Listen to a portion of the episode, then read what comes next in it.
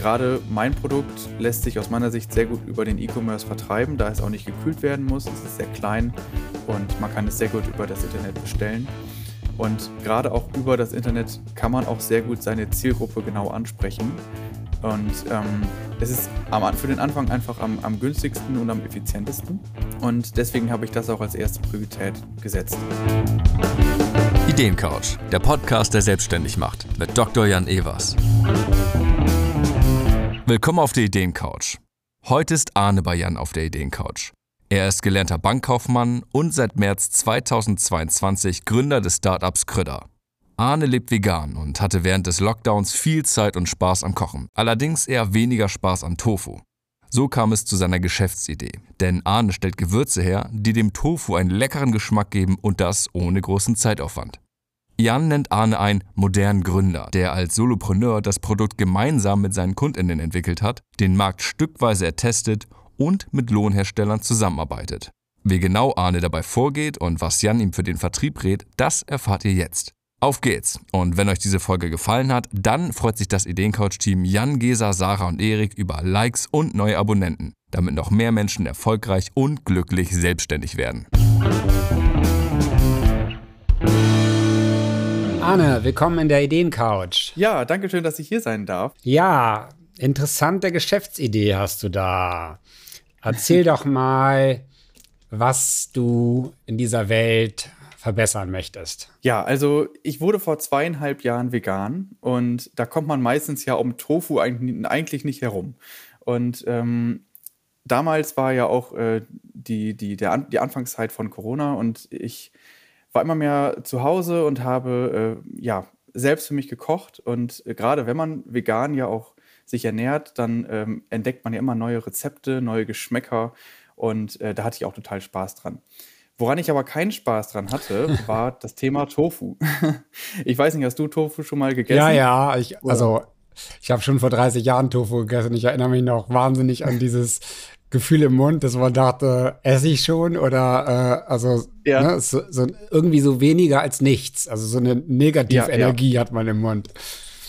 Ja, richtig, genau, genau. Ähm, so ging es mir damals tatsächlich auch. Also ich habe von meinen Freunden, die auch teilweise schon sich sehr pflanzlich ernährt haben, sehr viele Rezeptideen bekommen oder im Internet bekommt man ja auch sehr viel Eindrücke, wie man Tofu richtig zubereiten kann. Und daran habe ich mich auch ausprobiert und versucht, immer meine, meine Skills ähm, einfach mal ähm, zum Thema Tofu zu erweitern. Und ähm, ich hatte aber totale Schwierigkeiten, Tofu richtig zuzubereiten. Äh, zweierlei. Ich hatte zwei große Probleme. Auf der einen Seite war es mir viel zu zeitaufwendig. Tofu vorher in Marinade einlegen, stundenweise, bevor es dann wirklich zubereitet werden kann. Das war für mich damals einfach nicht wirklich alltagstauglich. Auf der anderen Seite habe ich auch nie wirklich den Geschmack richtig dran bekommen. Tofu sieht man ja schon äußerlich, ist sehr geschmacksneutral und ich hatte unfassbar viele Probleme, Tofu richtig lecker zuzubereiten. Und irgendwann habe ich mich hingesetzt und habe gedacht, so, da muss es doch jetzt mal eine Lösung für geben, dass man Tofu wirklich einfach und lecker bei sich zu Hause zubereiten kann. Und okay. diese Lösung habe ich jetzt gefunden und die setze ich jetzt in meinem Startup Krüder um. Genau. Krüder. Wofür steht Krüder? Krüder ist schwedisch und bedeutet Gewürz oder Würze. Ah, okay. Und mein Name Arne kommt ja auch eher aus dem skandinavischen Bereich und äh, so ist die Brücke dann zu dem Namen entstanden. Okay. Ähm, vielleicht wechseln wir mal in der Geschäftsmodell Canvas. Du hast ja auch eine Geschäftsmodell Canvas eingereicht. Vielen Dank dafür. Hast auch wirklich gut gemacht. Äh, sehr aussagekräftig. Und wir gehen mal in dieses Feld Produktion. Ja, was sind deine Kernaktivitäten? Ich lese mal vor. Mhm. Also Einkauf der Rohgewürze und weiteren Rohstoffe. Zweitens Mischung der Zutaten nach jeweiliger Rezeptur von einem Lohnhersteller. Drittens Abfüllung in Pappdosen mit Korkdeckel von einem Lohnhersteller. Viertens Einkauf der Verpackungen und Etiketten. Mhm. So, das ist jetzt im engeren Sinne Produktion. Ne? Ähm, Finde ich auch sehr gut und sehr aussagekräftig. Wir lernen daraus, du willst irgendwie äh, mit Lohnherstellern zusammenarbeiten. Da gehen wir vielleicht gleich nochmal drauf ein.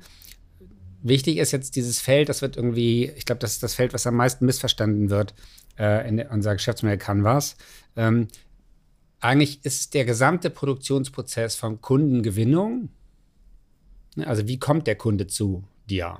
dann irgendwie Bestellungen aufnehmen, Verschickung des Produkts, Erstellung des Produkts und so weiter. Ne, aber dieses Wort mhm. Produktion, das äh, wollen wir auch unbedingt. Wir machen tatsächlich gerade einen Relaunch von der Canvas. Und da werden wir wahrscheinlich das Wort Produktion verändern, weil einfach so viele das falsch verstehen. Also ähm, da gehen wir dann gleich nochmal äh, rein, also wie der Kunde erstmal zu dir kommt. Äh, jetzt zum Lohnhersteller. Ähm, wie, wie, ist es denn aktuell? Also wie gibt, wo, wo ist dein Status? Gibt es schon Lohnhersteller? Machst du es noch selber? Wo stehst du mit, dem, mit deinem Startup? Ja, also die, die Rezepturen sind final und äh, wurde ja auch schon, also die Rezepturen wurden auch schon sehr, sehr oft mit der Zielgruppe zusammen getestet und weiterentwickelt. Ähm, also diese Seite ist abgeschlossen, würde ich jetzt mal so sagen. Jetzt kommt natürlich die Umsetzung und da habe ich jetzt schon einen sehr, sehr guten Austausch mit Gewürzlieferanten, aber auch mit Lohnherstellern schon gehabt.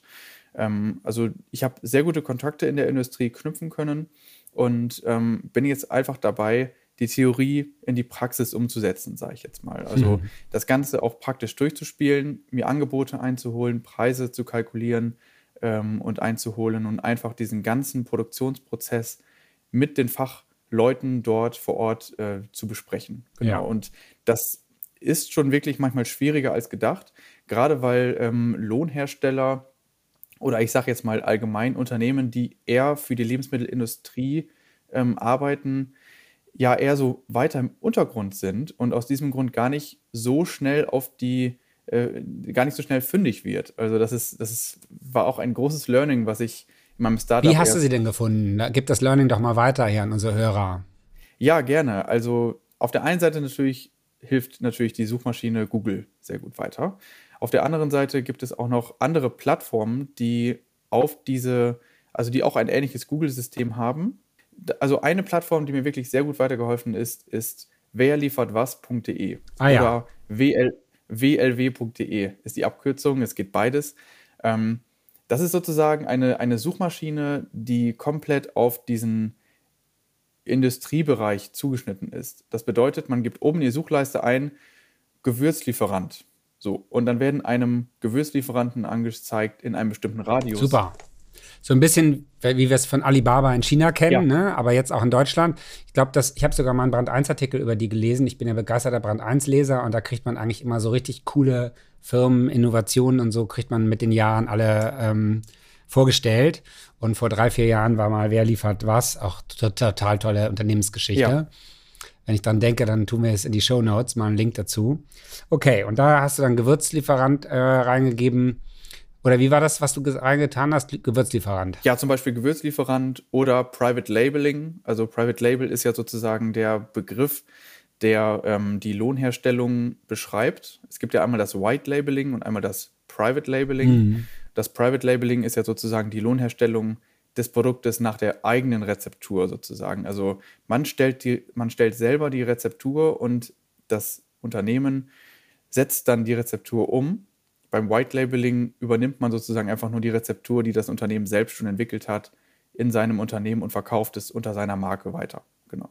Und bei mir bin ich im Good. Private Label äh, Bereich unterwegs und genau, da kann man verschiedene Schlagworte eingeben und da kommt man auch auf sehr viele Treffer und auch auf sehr hilfreiche Kontakte.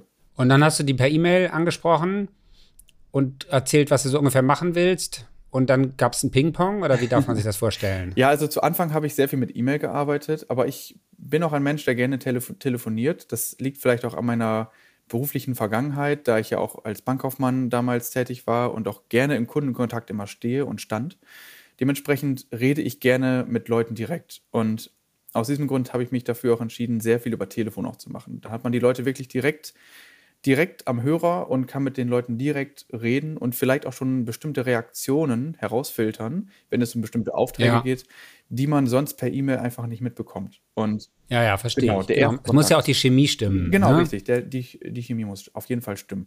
Und, deswegen, und da ist ja quasi dann auch die Problematik, dass irgendwie, wenn man so anfängt wie du, ähm, die, die Lohnhersteller wollen natürlich möglichst große Stückzahlen und dann machen sie auch besonders gute Preise. Und du willst eigentlich möglichst kleine Stückzahlen, um auszuprobieren, ob du überhaupt den Markt findest. Wie, wie willst du denn damit umgehen? Wo stehst du da? Ja, also ähm, es gibt sehr viele Lohnhersteller, die schon ab kleineren Chargen anfangen und das ist sehr hilfreich. Also ich habe mich extra auch nicht an die Big Player gewandt, sage ich jetzt mal so, Ja. ähm, weil das an sich bei der Umsetzung auch keinen Sinn macht. Da kann man sich lieber auf kleinere Manufakturen oder etwas größere Manufakturen oder ähm, mittelgroße Lohnhersteller beziehen, die halt ähm, auch für Startups bestimmte Chargen anbieten. Genau. Und da gibt es sehr, sehr gute Angebote. Und ähm, an sich habe ich jetzt auch schon meinen meine, meine Stückverkäufe, also die, meine zukünftigen geplanten Stückverkäufe, soweit äh, ganz gut durchkalkuliert und kann hoffentlich natürlich sehen, was auf mich zukommt ungefähr und habe dadurch natürlich auch meine, meine angefragten äh, Chargengrößen auch angepasst. Okay, das sind Themen, die dir als Bankkaufmann wahrscheinlich keine Angst machen. Aber sag doch mal, wie hast du das, wie hast du es durchkalkuliert? Also äh, nimm uns mal kurz mit auf den Rechenweg. Ja, also ähm, ich habe ja auch bei der, also ich habe eine Bankausbildung gemacht bei der Sparkasse, ähm, aber bin danach noch ähm, gewechselt zu der Uni und habe ein Wirtschaftsstudium, Bachelor Wirtschaftswissenschaften, äh, dort gemacht. Ähm, dementsprechend, genau, habe ich die Theorie sozusagen erstmal drauf und das hat mir jetzt unfassbar viel Spaß gemacht, diese Theorie jetzt in die Praxis umzuwandeln. Und das habe ich gemacht, ähm, indem ich mir ein eigenes Excel-Tool gebastelt habe. Das ist vielleicht nicht unbedingt zu Anfang die gängigste Variante, aber mir macht Excel sehr viel Spaß, weil man dort auch sehr viel ausprobieren und kalkulieren kann. Und aus diesem Grund habe ich mir erstmal meine eigenen, ich habe mir eine Art Schaltzentrale gebaut, in der ich alle Variablen eingeben kann, die sozusagen dann aufbauen und das ausrechnen, was dann am Ende rauskommt egal ob es jetzt Deckungsbeitragsrechnung ist, die mehrstufige Deckungsbeitragsrechnung. Okay, äh, kann ich mir vorstellen. Muss man aufpassen, dass man nicht zu viel Zeit äh, und Liebe mit verbringt Ja. und dabei vergisst, dass man das Zeug auch verkaufen muss. Aber sag doch mal, also du hast ja wahrscheinlich jetzt nach so einem Optimum gesucht, wie viel du erstmal bestellst. Wahrscheinlich ist es mit der Haltbarkeit nicht so dramatisch, ne? Also wahrscheinlich kann man eine Gewürzmischung Ja. zwei, drei Jahre. Ja, auf jeden Fall zwei, anderthalb bis zwei. Also da, da ist wirklich viel. Genau, das ist dann ein bisschen besser, ne, als wenn man irgendwas bestellt, irgendwie, wo man weiß, dass man nach sechs Monaten das wegschmeißen muss. Oder war Saisongeschäft oder so. Was ist, was ist jetzt momentan das, wie du, was du bestellen würdest? Wie viel, wie viel Stück? Ähm, das sind jetzt erstmal zu Anfang, also meine erste Charge wird 12.000 Stück groß. Ich habe ja vier verschiedene Geschmackssorten und 12.000 ist die insgesamte Stückzahl. Das heißt, 3.000 pro Geschmackssorte ist die erste Charge. Okay. So, und wie kommst du auf diese Zahl jetzt vom Vertrieblichen her? Also du hast ja eben schon mal einmal erwähnt, da will ich noch mal reingehen. Du hast die, die Rezepturen sind final, sind mit der Zielgruppe entwickelt worden. Wie hast du das gemacht? Was heißt das? Also ist die Zielgruppe deine drei Freunde oder hast du eine große Community aufgebaut oder tell me. Ja, äh, ich sag mal Hybrid. Hybrid. Also auf der einen Seite, diese Rezepturen habe ich zu Anfang erstmal selber gemacht. Und da gab es zwei große Verkostungen, die ich durchgeführt habe, deutschlandweit. Ähm, das waren dann meistens äh, Freunde von Freunde und von Freunden. Also es gab einen, einen Link, den man, ein, eine Art Bestelllink, den man sozusagen teilen konnte, so oft man wollte, an Leute, die daran Interesse haben könnten. Und äh, an diesen Bestelllink konnte man sozusagen seine Bestellung aufnehmen. Das ging dann einfach auch Und gegen Geld oder umsonst? das war dann umsonst. Das war dann umsonst. Also ich habe ähm, zwei Tofu-Blöcke dort damals dann mitgeschickt, inklusive den beiden Geschmacksrichtungen, die die Person bestellt hat. Also jede Person konnte immer nur zwei Geschmacksrichtungen bestellen. Und dann gab es dazu noch einen Flyer mit Zubereitungsanleitung etc. pp. Und dann konnte man sozusagen noch einen QR-Code mit dem Handy abrufen oder über, also einen Link über einen QR-Code abrufen mit dem Handy. Und darüber konnte man dann online die Feedbackbögen ausfüllen für die verschiedenen Geschmacksrichtungen. Und darüber äh, wurden dann die Rezepturen immer weiter verfeinert. Bei diesen, ähm, also beim, bei der ersten Verkostung haben 50 Personen mitgemacht, bei der zweiten waren es dann knapp 100. Und das deutschlandweit. Das waren erstmal die zwei Verkostungen. Dann war ich noch auf verschiedenen Events und Veranstaltungen hier in Oldenburg, äh, in der ich dann auch noch mal persönlich mit den Leuten darüber sprechen konnte. Da gab es dann sozusagen auch einen eigenen Stand von mir. Ähm, ich habe dann dort Tofu auf kleine Holzspieße aufgespießt und dort dann den Leuten zur Verkostung gegeben. Und dort konnte ich natürlich auch sehr gut das Feedback persönlich einholen. Und das war auch total viel wert, wenn man auch die, Okay. ja, man hat auch einfach die, die, die Reaktionen sozusagen persönlich gesehen von den Personen. Ja. Okay, verstanden. Ja, also von daher so, ähm, du machst bisher alleine, ne? Bist, verstehst du dich auch als Solopreneur? Also kennst du den Begriff und ähm, kannst damit was anfangen? Ja, ich kann auf jeden ja, Fall da was. Du nix mit dem Kopf, ja. Genau, ich, ich kenne den Begriff, ja. Also so sehe ich mich schon, ja. Also ich mag es sehr gerne, ähm, ja, eigene Projekte einfach so durchzuziehen und ähm, daran zu wachsen. Ähm, ich hatte damals auch vor, vor zwei Jahren ging das los, da habe ich auch eine andere vegane Instagram-Seite ähm, damals eröffnet und auch ein kleines Team aufgebaut. Die Instagram-Seite gibt es leider nicht mehr, aber ähm, das war eine unfassbar lehrreiche Zeit und nicht nur über das Thema Veganismus, sondern auch allgemein, wie leite ich ein Team, äh, was gibt es für Aufgaben und ähm, wie wächst man mhm. zusammen. Mhm. Und das war einfach total Genau, toll. Solopreneur, ich sage das deswegen, also äh, wir, wir, hatten ja hier auch mal im Podcast ähm, Ehrenfried Konter-Gromberg, der hat ein ganz tolles Buch geschrieben über Solopreneure. Auch ein zweites Buch, ähm, auch darüber haben wir einen Podcast gemacht, Produkttreppe, was ich glaube, was vertrieblich jetzt super passen könnte für dich. Gehen wir gleich nochmal drauf ein. Und der sagt so, eine, ein, ein typischer Solopreneur sind Maker, ne, die irgendwie mit Lohnkostenhersteller etwas herstellen lassen und dann über E-Commerce verkaufen. Das ist eben etwas, wo man in der Mitte sitzt als Unternehmerin, irgendwie etwas designt, etwas äh, ausprobiert, verkosten lässt, also genau wie du es gemacht hast. Total super, wie du es gemacht hast, dass du eine kleine Community aufgebaut hast, dass du zwei Runden gemacht hast, dass du dann irgendwie dich an Marktstände traust, um direkt mit den Leuten zu sprechen, ohne den Bias, Friends of Friends, ne, ist immer ein kleiner Bias. Ähm, und das ist eigentlich so ein typisches Weg, wie man, ich würde jetzt mal sagen, ganz modern gründet, ähm, ohne viel, das kann man auch dann Teilzeit machen, ohne viel Overheads, ohne viel Hassle irgendwie, äh, äh, Personal einstellen, Team und so weiter. Das, das mögen ja nicht alle.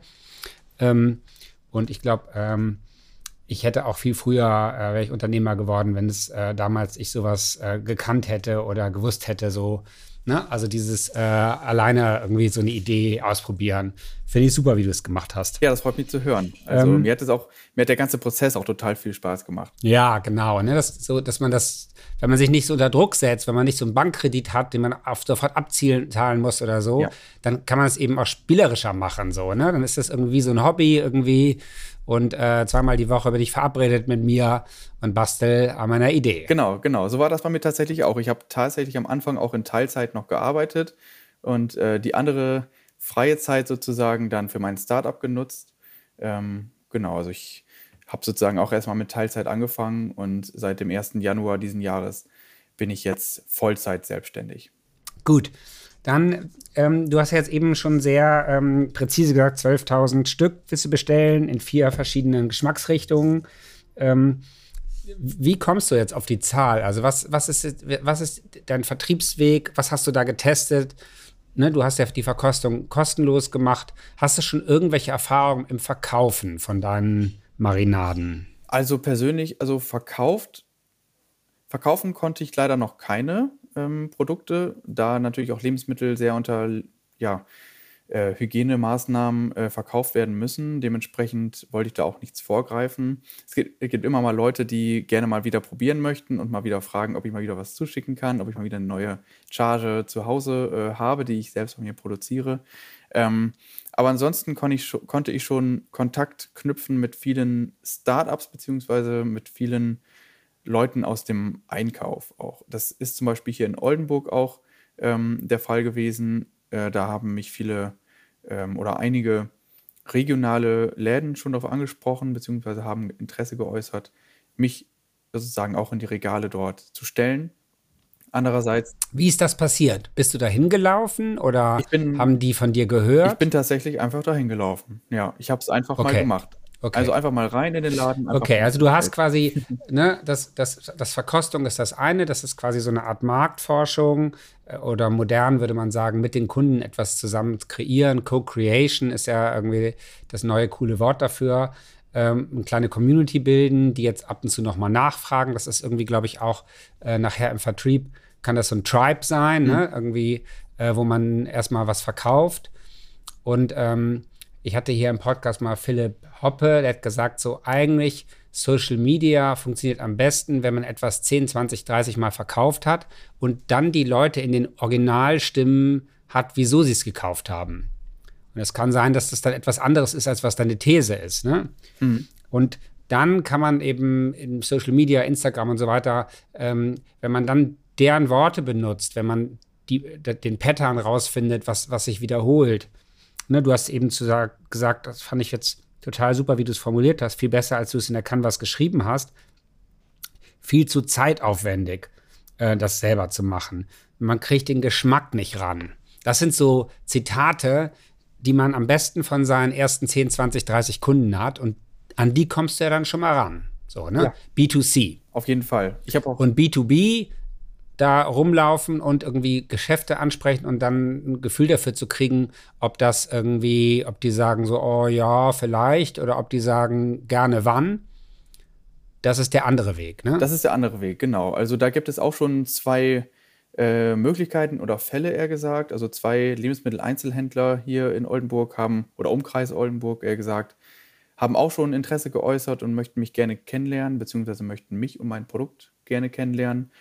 Ähm, genau, da ich jetzt natürlich noch kein wirkliches Produkt in der Hand habe, außer eine Musterpackung, ähm, habe ich da jetzt auch noch nicht ähm, äh, noch genauer nachgehakt. Aber es ist schon mal wirklich super, da die Kontakte schon mal zu haben und zu wissen, ja, wenn es soweit ist, dann weiß ich, wo ich hingehen kann. Und ähm, das war auf jeden Fall schon mal ein sehr gutes Feedback, auch aus dem, aus dem Lebensmitteleinzelhandel-Bereich, also aus dem LIH-Bereich.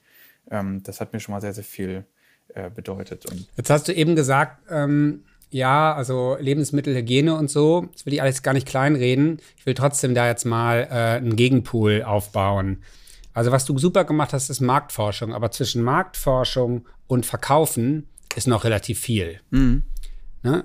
Und was ich dir eigentlich raten würde, bevor du jetzt 12.000 Packungen bestellst, ähm, ich gebe dir sozusagen einen unaufgeforderten Ratschlag. Gerne, immer gerne. ähm, ähm, ich würde Vertriebstests machen, und zwar echte Vertriebstests. Also du könntest zum Beispiel diesen 100 äh, bis 150 Leuten, die an den Verkosten teilnehmen, den könntest du jetzt eine E-Mail schreiben, auf deinen Webshop hinweisen und sagen, bestellt doch mal.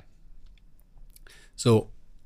Und dann hast du, dann hast du ein erstes Gefühl für Conversion, wie viele Bestellungen du da eingehst, kannst dann irgendwie vielleicht überlegen, okay, das würden die jetzt einmal im Monat machen. Das heißt, die Zahl multipliziere ich jetzt mal mit zwölf. Mhm.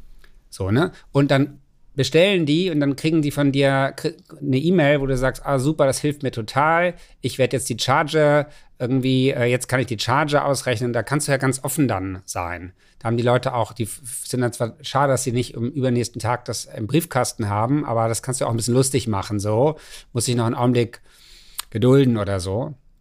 Das zweite, was du machen kannst, ist, dass du eben über Google AdWords auf deine Website Traffic machst. Da, die Keywords sind wahrscheinlich gar nicht teuer, Tofu oder so. Hast du mal geguckt, was, was du dafür bezahlen musst? Noch nicht, leider noch nicht, nein.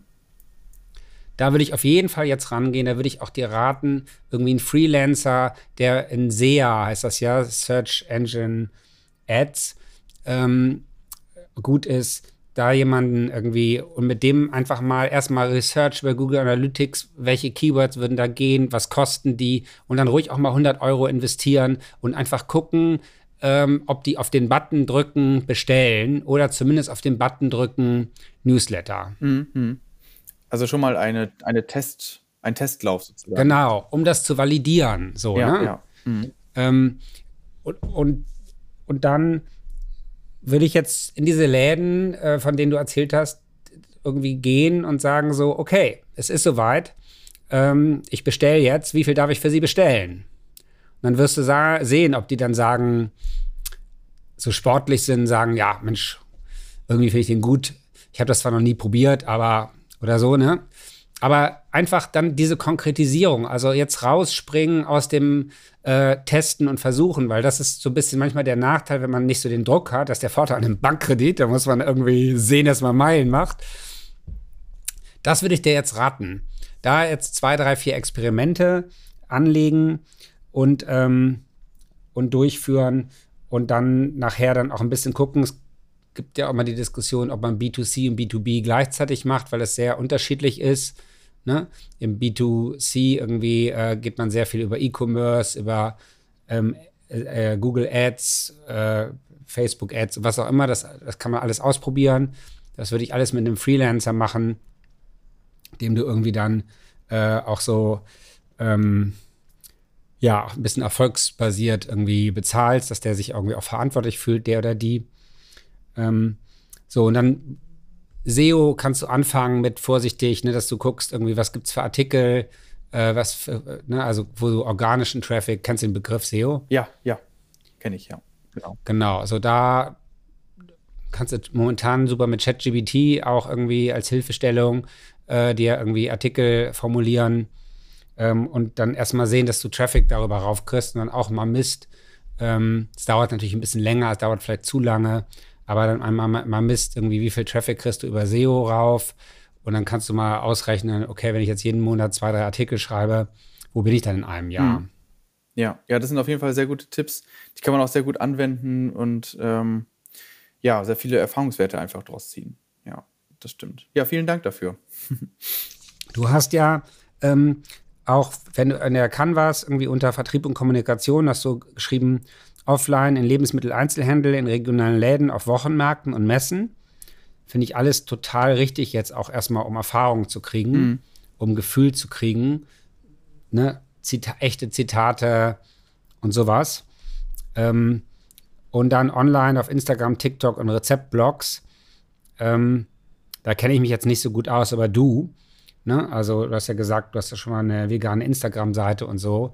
Da, das ist sicherlich auch was, wo du irgendwie dann Aufmerksamkeit schaffen kannst. Genau, ja, das. Da ist vielleicht besser zu warten, bis du es wirklich verkaufst. Mhm. Ähm, ja, also ich mache ich, ich mache jetzt schon recht viel auf Instagram und nehme meine Community mit in den Startup-Alltag, beziehungsweise cool. gebe Einblicke in, die ganze, in den ganzen Gründungsprozess. Das kommt auch sehr gut an und es kommen immer mehr Rückfragen, immer mehr Fragen, äh, über die man noch ein weiteres Reel oder ein weiteres TikTok drehen kann. Und das macht total Super. viel Spaß, um mich auch selbst zu reflektieren. Ähm, genau. Und da ich ja auch selber zu der Zielgruppe gehöre, sage ich jetzt mal so, weiß ich auch ganz genau, wo, wo würde ich mich selbst finden wollen und wo würde ich nach Tofu-Rezepten suchen oder ähnlichem. Äh, und dementsprechend habe ich da schon sehr gute Erfahrungen sammeln können ähm, und äh, genau, denke mal. Super, so geht Gründen heute. Finde ich toll. Genau, ne? Also einfach die Leute mitnehmen auf die Reise, dass sie irgendwie auch äh, eine Beziehung zu dir aufbauen. Du hast dann bei Ertragsquellen geschrieben, ähm, siebenmal beginnt das mit Verkauf, Verkauf über eigenen Webshop. Erste Priorität, Verkaufen über Lebensmittel, Einzelne. Zweite Priorität, Verkauf über externe Webshops. Dritte Priorität, Verkauf über regionale Läden. Vierte Priorität und so weiter. Ähm, wie kommst du da drauf? Wie, woran hast du die Prioritäten festgesetzt? Ja, also mir ist es sehr, sehr wichtig, dass ich nicht, ich sage jetzt mal, alle Eisen ins Feuer lege ähm, und mich nicht auf alle konzentrieren kann, sondern erstmal mit etwas anfange, um eine gewisse Struktur und einem, ein gewisse, eine gewisse Umsatzsicherheit reinzubekommen, wenn es dann soweit ist. Ähm, und deswegen ist der E-Commerce natürlich erstmal der beste Weg, um erstmal zu starten und erstmal den Proof of Concept so ein bisschen anzugehen. Ähm, Gerade mein Produkt lässt sich aus meiner Sicht sehr gut über den E-Commerce vertreiben, da es auch nicht gekühlt werden muss. Es ist sehr klein und man kann es sehr gut über das Internet bestellen. Und gerade auch über das Internet kann man auch sehr gut seine Zielgruppe genau ansprechen. Und ähm, es ist am, für den Anfang einfach am, am günstigsten und am effizientesten. Und deswegen habe ich das auch als erste Priorität gesetzt. Der Lebensmitteleinzelhandel kommt da erstmal etwas später. Das liegt daran, weil man da natürlich auch sehr viel mehr Zeit und Arbeit reinstecken muss, um in den Lebensmitteleinzelhändlern ähm, äh, oder im Lebensmitteleinzelhandel ähm, ein Wachstum zu erhalten. Also genau, sehr erstmal quasi Haustürgeschäft, solange bis du genau. ein Pattern, äh, also ein Muster erkennen kannst Genau. Bioläden, die keiner großen Kette angehören, sind am ehesten interessiert oder so. Aber mal andersrum gefragt, wieso denn nicht Lebensmittelgroßhandel? Also kannst du nicht versuchen, ähm, die, ja, die Ketten anzusprechen? Ähm, zum Beispiel Metro oder ähnliches, also etwas, was in den Gastrobereich geht oder noch. Ja, ich dachte jetzt eher so an sowas wie Dance oder so. Ich kenne mich da nicht gut aus, aber also quasi jemand, der ein paar hundert äh, Bioläden hat. Dass man dann den einen reingeht, mit dem Filialleiter einen Testlauf macht mhm. und, ähm, und sagt so, okay, sei doch so nett hier gerade in Oldenburg, ne, äh, wenn, wenn du da vielleicht auch selber Kunde bist und so, kann ich das hier mal aufstellen und dann ähm, guckt man mal, wie der Abverkauf ist und wenn man merkt, das funktioniert oder man optimiert es so lange, bis es funktioniert und dann irgendwie äh, bittet man dann Filialleiter, das nach oben zu melden. Mhm. Ja, ja, also genau, also der Schritt ganz normal beim Lebensmitteleinzelhandel ist ja erstmal so, dass man, wie du gerade schon gesagt hast, ähm, ja, direkt dort anklopft und direkt mit dem Einkaufsleiter, mit der Einkaufsleiterin darüber spricht und sein Produkt vorstellt. Und wenn es dann dazu kommt, dass der Lebensmitteleinzelhandel daran interessiert ist, dann wird ja erstmal eine Zweitplatzierung angeboten, also ein, ein Pappdisplay. Das kennt man ja meistens immer, diese Pappaufsteller, die, die Pappregale, die dann mm. an den Ecken meistens immer stehen. So, und daran misst sich erstmal auch der Erfolg eines Lebensmittel-Startups in einem Lebensmitteleinzelhandel. Das bedeutet, wenn nach vier Wochen immer noch etwas in diesem Regal steht, sieht es eher nicht so gut aus. Wenn es komplett ausverkauft ist, dann kann man nochmal reden, ob die nächste Charge vielleicht nochmal ins Regal kommt. Also, dass man sozusagen nochmal das Regal nochmal neu auffüllt. Und so muss man erstmal rangehen. Ähm, und ich spezialisiere mich da am Anfang auch gerne erstmal auf die Lebensmittel-Einzelhändler, welche zum Beispiel diese ganz normalen Supermärkte angeht. Ähm, Gerade aus dem Grund, weil die, ähm, die Margen bzw. die LEH oder die, also die Lebensmittel-Einzelhandel-Abgaben bei den normalen Supermärkten erstmal geringer sind als in den Biomärkten. Und genau deswegen macht es dort erstmal mehr Sinn, ähm, äh, dort erstmal anzufangen und dort erstmal an die Tür zu klopfen. Ja. Okay, dann hast du das ja im Plan. Ich lasse mal zu den Fragen kommen, die du mir vorher gestellt hast. Ne? Also die meisten, die zu mir kommen, recht, richten sich ja an mich oder an Labor X oder an die Gründerplattform oder eine äh, unserer Plattformen mit konkreten Fragen. Und wenn wir dann das Geschäftsmodell spannend finden und die Fragen spannend finden, dann ähm, machen wir so einen Podcast. Also du äh, fragst, äh, sind die Vertriebswege in meiner angedachten Priorität logisch und realitätsnah? Ähm, ja, würde ich sagen. Also ich hätte, mein Kommentar wäre gewesen, nicht zu viele Eisen im Feuer, aber den hast du selber gesagt. ne? Also genauso wie du das machst mit Prioritäten. Ich würde eigentlich immer versuchen, zwei Vertriebswege zu bearbeiten ähm, und dann den besseren irgendwie weiterzuführen und dann den schlechteren äh, vielleicht auszusortieren oder so. Oder wenn beide einigermaßen gehen. Also würde ich genauso machen und da tatsächlich auch, ähm, ja, so Events, in Events reinzugehen wie Messen oder so, wo man auf an einer Stelle ganz viele hat, wo man dann sich mal einen Tag gibt, wo man eben 30, 40 Leute bequatscht. Ja, ja. Ähm, so, ne, da irgendwie auch äh, sauberen Beziehungsaufbau bequatschen, natürlich total falsch von mir gesagt. Wir hatten ja hier im Podcast Martin Strauß, toller äh, Vertriebstrainer, der irgendwie erklärt hat, äh, wie man Vertriebs, äh, wie man Beziehungsaufbau macht im Vertrieb. Das sind so Dinge, die wirklich äh, da super wichtig sind. Sonst redet man sich den Mund fusselig und äh, merkt gar nicht, was der andere, ob der wirklich was von einem will. So, also, aber Vertriebswege finde ich richtig und ich glaube, ähm, dieses, bei den meisten steht ja heutzutage immer Vertrieb über Social Media. Ne? Die versuche ich dann immer so ein bisschen zu dämpfen ähm, weil das auch nicht so einfach ist. Philipp Hopper hat im Podcast ja nochmal erklärt, irgendwie, was man eigentlich für Voraussetzungen haben muss, damit es dann im Social Media klappt. Bei dir ist jetzt anders, mal andersrum. Ähm, also du hast da schon viel Erfahrung gemacht. Du hast jetzt irgendwie schon zumindest eine kleine Community mit Zitaten. Du wirst wahrscheinlich relativ schnell, wenn du an diese Community jetzt sagst, irgendwie bitte bestellen und denen das dann schickst, hast du wahrscheinlich relativ schnell irgendwie wirkliche echte Stimmen. Und von daher glaube ich, dass bei dir Social Media wahrscheinlich schneller klappt. Und äh, vegan ist ja auch eine, ist ja, ist ja auch ein starkes Community-Thema. Ja, auf jeden Fall. Genau. Ähm, Großer Zusammenhalt auch immer. Äh, Verkauf über eigenen Webshop ist natürlich da, ist das die Gretchenfrage immer, was du bestimmt nicht vergessen hast, aber trotzdem ist es immer ein Shocking. Ähm, ein Schock. Also man hat dann irgendwie diese Website gebaut und die ist so schön geworden und das ist so toll alles. Und dann geht da keiner rauf. Ne, also selbst die Gründerplattform, die wir gebaut haben, da haben wir ein Jahr lang irgendwie konzeptioniert und gebaut und sonst was und waren dann wirklich deprimiert. Medienarbeit, Interviews in Zeitungen, super, lief alles super, Presseerklärung mit Wirtschaftsminister, alles super. Und dann trotzdem hatten wir 20.000 Besucher 30.000 Besucher, dann war so ein heißer Sommer, ne? 35 Grad, wieder 25.000 Besucher. Ähm, und haben dann gemerkt, so, nee, auch wir müssen für unseren Traffic selber sorgen und haben dann hart angefangen, über SEO und SEA unsere Lernkurve zu machen und das dann so langsam aufgebaut. So, ne? Also Webshop, schön und gut, aber wie kriegst du den Traffic drauf? Genau, ja. Also da habe ich tatsächlich auch schon gute Erfahrungswerte sammeln können, beziehungsweise eine Spezialistin, und zwar meine Freundin. Sie hat nämlich äh, auch etwas länger im SEO- und SEA-Bereich gearbeitet für ein größeres Unternehmen und ähm, hat auch Kommunikationsmanagement studiert. Äh, ist auch ein sehr, sehr kreativer Mensch. Also sie unterstützt mich mal sehr, sehr viel in all meinen Angelegenheiten, was das ganze Projekt Krüder angeht. Da bin ich sehr, sehr dankbar für. Okay, dann brauchst du keinen Freelancer suchen, dann musst du sehen, dass du die Stimmung zu Hause gut hältst, dass sie dir nicht von der Fahne geht. ja, genau. Ähm, genau. Weil diese Doppelbelastung, irgendwie, wenn man dann zu Hause nur noch über den Webshop redet, äh, das tut dann auch auf die Dauer nicht so gut. Aber das äh, kannst du in anderen Podcasts lernen. genau. ähm, da bin ich nicht der Experte. ähm, okay, super. Super. Aber dann hast du das ja im Blick. Ähm, dann hast du gefragt, äh, soll ich bereits zu Anfang einen externen Fulfillment-Dienstleister für den E-Commerce hinzuziehen? Genau. Ja. So ein bisschen hin und her gerissen.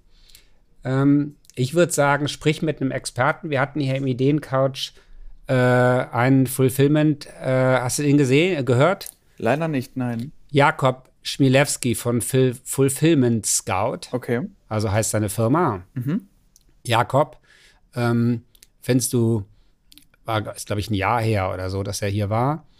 Ähm, und er hat so ein bisschen erklärt, wie, wie Fulfillment, wie sich kalkuliert und was, dass er eine Maschine baut und äh, auch für kleine Chargen das interessant macht. Also schöne Grüße ja. äh, von Jan von Ideencouch und ruf dir mal an. Danke. Ähm, der hat damals auch eine ganz schöne Erfahrung gemacht, weil nach dem Ideencouch Podcast hat er tatsächlich darüber auch einen Investor und Company Builder gefunden. Die sind bei ihm eingestiegen. Also da habe ich noch einen gut. Ja, super, genau. Dann Den kannst du. Ich melde mich bei ihm mal. Das ist ein, auf jeden Fall ein sehr guter Tipp. Ja, also mir war die Frage einfach sehr wichtig, weil ähm, ich bin ja, also ich, ich gründe Krüder ja alleine und dementsprechend habe ja, ich habe ja auch nur zwei, zwei Arme und einen Kopf. Und da ich natürlich auch stetig an der Weiterentwicklung des ganzen Startups, aber auch an den Produkten etc. pp.